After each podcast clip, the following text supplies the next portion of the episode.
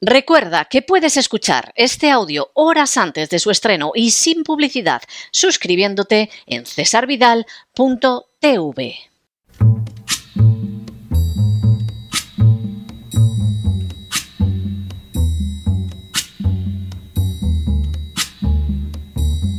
La voz con César Vidal, desde el exilio.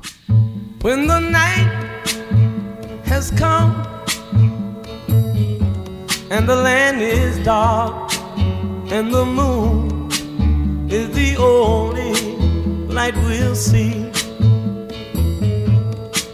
No, I won't be afraid. Oh, I won't be afraid just as long as you stand, stand by me.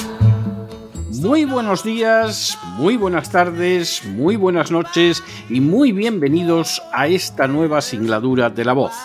Soy César Vidal, hoy es el martes 24 de octubre de 2023 y me dirijo a los hispanoparlantes de ambos hemisferios, a los situados a uno y otro lado del Atlántico y del Pacífico y como siempre lo hago desde el exilio. Corría el año 424 a.C. cuando se estrenó en la ciudad de Atenas una más que singular comedia. En esta obra, Cleón, uno de los políticos más importantes de la época, aparecía compitiendo con un fabricante de morcillas para obtener el favor de Demos, es decir, del pueblo. De forma bien reveladora, ambos personajes, por cierto, bastante desprovistos de escrúpulos morales, apelaban de la, manera, de la manera más cómica y más cínica no a los ideales o al bien del pueblo, sino a aquello que pudiera seducirlo y enredarlo para arrancarle el voto. En una de las escenas, Cleón el Paflagonio y el fabricante de morcillas ofrecían alternativamente al pueblo las cosas más ridículas y disparatadas con la intención de ganar su voluntad en la convicción de que en realidad no solo era estúpido, sino además egoísta. Finalmente, en la comedia, el fabricante de morcillas se acababa alzando con la victoria e imponiéndose sobre el famosísimo político Cleón. La comedia, extraordinariamente bien escrita, abundante en juegos de palabras y en algunas ocasiones bastante grosera, constituía una burla de la democracia justo en medio de la primera democracia de la época, ya que el pueblo, a fin de cuentas, no optaba por un político u otro por razones nobles y que contribuyeran al bien común, sino únicamente engañado por lo que creía que le beneficiaría de la manera más egoísta. Por cierto, la obra se titulaba en griego Hipeis, es decir, los caballeros, y su autor era Aristófanes. En las últimas horas hemos tenido nuevas noticias sobre las elecciones presidenciales en Argentina. Sin ánimo de ser exhaustivos, los hechos son los siguientes. Primero, el pasado 22 de octubre se celebró la primera vuelta de las elecciones presidenciales en Argentina. Segundo, contra los pronósticos que presentaban como seguro ganador a Javier Milei, lo cierto es que el ministro de Economía, Sergio Massa, se convirtió en el candidato más votado. Tercero, Massa obtuvo el 36,68% de los votos, colocándose por delante de Javier Milei, que solo obtuvo el 30%, lo que suponía una ventaja de 1,1 millones de votos entre Massa y Milei. Milei, con quien disputará Massa la presidencia en una segunda votación que tendrá lugar el 19 de noviembre. Cuarto, a continuación, y fuera ya de la segunda vuelta, quedaron la candidata de Juntos por el Cambio, Patricia Bullrich, el gobernador en funciones de la provincia de Córdoba, Juan Schiaretti, por Hacemos por Nuestro País, y Miriam Breckman, candidata del Frente de Izquierda y de los Trabajadores. Quinto, Massa es un veterano de la política argentina desde hace más de dos décadas. Ya formó parte del gobierno peronista de Eduardo Dualde en los años 2002 y 2003, después del estallido social de 2001, y desde entonces ha ocupado casi todos los niveles de la política argentina, siendo ahora ministro de Economía. Sexto, Durante su gestión como ministro de Economía, que comenzó el 28 de julio de 2022, la escalada inflacionaria ha llegado al 140% anual y un 40% de la población argentina se encuentra por debajo del umbral de la pobreza. Séptimo. Este inesperado resultado obliga a reflexionar qué ha llevado a la victoria en primera vuelta a Massa, un ministro de Economía en una pésima situación, frente a un candidato Milei que propugnaba una política de limpieza, de final de la corrupción y de saneamiento económico de Argentina en medio de una crisis económica innegable. Octavo. La primera razón de la derrota de Milley deriva de lo que seguramente es el punto fuerte de su programa electoral, es decir, el recorte drástico de un gasto público disparatado y la eliminación de amplias clientelas electorales. En términos objetivos, Argentina necesita desesperadamente llevar a cabo esas medidas, pero no es menos cierto que afectarían a millones de personas que dependen de manera más o menos directa de subsidios y subvenciones. Entre el anunciado final de la corrupción y el saneamiento de las cuentas públicas por parte de Milei y la promesa de masa de que todo seguirá igual o incluso aumentará en medio de la crisis, ha habido más argentinos favorables a la política de clientelismo que a la de limpieza del sistema. Noveno. La segunda razón se halla conectada con resultados de carácter local. Por ejemplo, el conurbano, el cinturón en torno a la capital argentina, que concentra el 24% del censo nacional. Asel Kisilov, gobernador de la provincia de Buenos Aires, obtuvo un 46% de los votos y logró la reelección dándole a Massa el apoyo necesario. Ese apoyo no se ha limitado a Buenos Aires, ya que Massa obtuvo un resultado espectacular en algunas provincias del interior, como Santiago del Estero, donde ganó con el 60%. Décimo. En tercer lugar, Milei ha sido tratado con desprecio y prevención por un papa que es precisamente argentino y que no ha dudado en comparar la situación actual con la de 1933 en Alemania. La disparatada comparación ha sido acentuada por Bergoglio al señalar que lo que sucede en Argentina le recuerda a Adolfito, o que no se puede votar a un político sin trayectoria política previa como de manera bastante clara se puede identificar a Milley. Un décimo. En cuarto lugar, Milley ha planteado medidas muy discutibles como la dolarización. Se piense lo que se piense de ese paso, lo cierto es que Argentina ya tiene una experiencia previa del mismo que terminó de manera trágica para millones de ciudadanos. La propuesta para muchos ha sido el tener que escoger lo malo conocido del peronismo sobre lo dudosamente bueno por conocer de mi ley, como por ejemplo en el caso de la dolarización. En quinto lugar, mi ley ha planteado la privatización de la riqueza nacional. Para muchos argentinos, ese plan indicaría el entregar las riquezas del país en manos de extranjeros, algo ante lo que se resienten desde una perspectiva fuertemente nacionalista. Para ellos, mi ley dando ese paso no salvaría la patria, sino que la vendería, algo que por el contrario no esperan que haga masa. Décimo tercero. Igualmente, ley ha manifestado su intención de no mantener negocios con China, alegando que es una dictadura comunista. En términos económicos, semejante afirmación es un verdadero disparate y más teniendo en cuenta que Argentina acaba de entrar en los BRICS y necesita de manera desesperada aumentar su comercio exterior.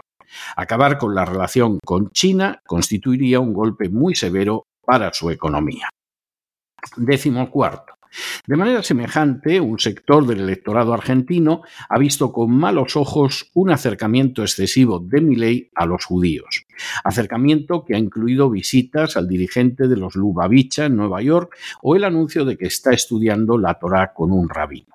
Esa circunstancia, unida a alguna de las anteriores, ha despertado la sospecha en no pocos argentinos de que Milei pretende entregar el país a extranjeros, lo que constituiría un verdadero desastre nacional.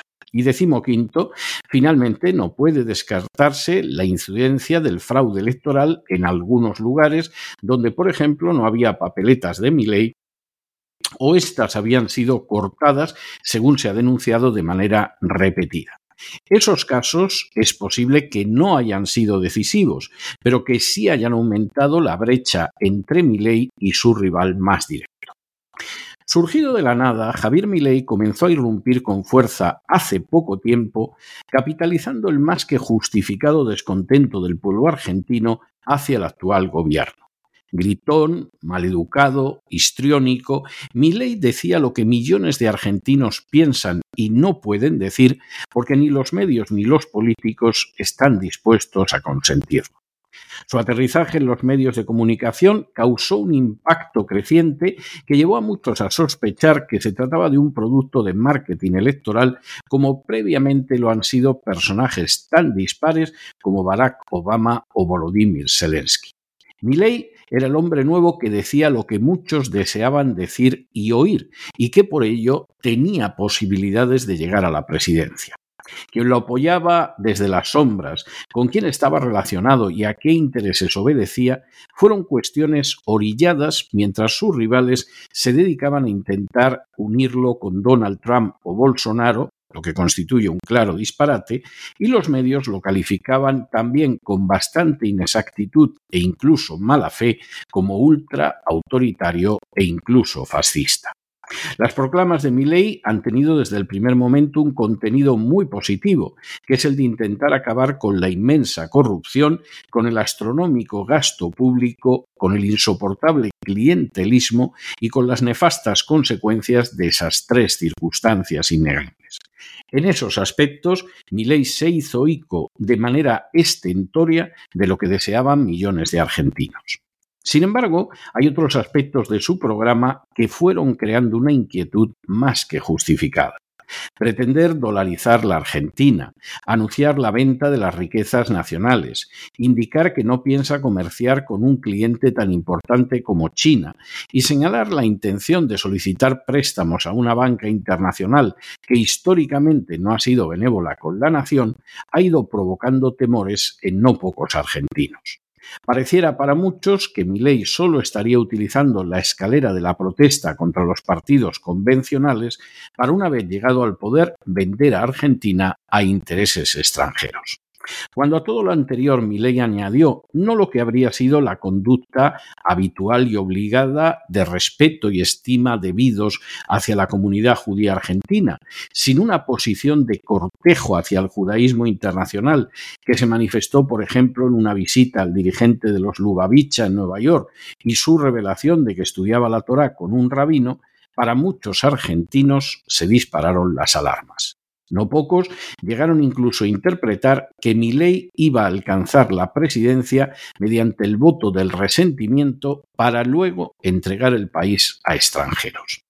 Frente a ese panorama, Massa presenta todo un cuadro de la penosa realidad económica y social de la Argentina, de la que tiene no poca responsabilidad, pero a la vez es el garante de un mensaje que afirma a todos los que viven de dinero público que podrán seguir haciéndolo por muy mal que vayan las cosas, que en medio de la tormenta podrán seguir aferrándose a su tabla de salvación y que además no se entregará Argentina a fuerzas foráneas. Massa se encuentra actualmente a 13 puntos del 50% que le permitiría llegar a la presidencia, tarea que no resulta imposible, ya que podría recibir el respaldo del radicalismo de Horacio Rodríguez Larreta y de los candidatos derrotados Miriam Breckman y Juan Schiaretti, que obtuvieron cerca del 10% de los votos y que podrían acabar entrando en un gobierno de concentración nacional como ha ofrecido Massa. Al final, como ya sucedía en época de Aristófanes, parece que en Argentina el pueblo se va a terminar inclinando por quien le ofrezca más. Pero no puede descartarse otro factor de inmensa relevancia como son los planes de la agenda globalista. Aquel candidato que los impulsores de la siniestra agenda globalista consideren más susceptible de convertir a Argentina en una colonia o un protectorado de sus intenciones, recibirá una ayuda más que considerable en la segunda vuelta. Precisamente por ello, no todo quedó decidido, ni mucho menos, la semana pasada.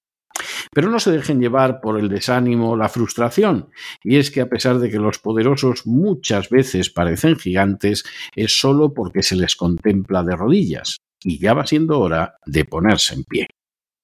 Mientras tanto, en el tiempo que han necesitado ustedes para escuchar este editorial, la deuda pública española ha aumentado en más de 7 millones de euros. Y como si fuera Argentina, una parte no pequeña se dedica única y exclusivamente a mantener llenos los pesebres de los clientes electorales. Muy buenos días, muy buenas tardes, muy buenas noches. Les ha hablado César Vidal desde el exilio que Dios los bendiga.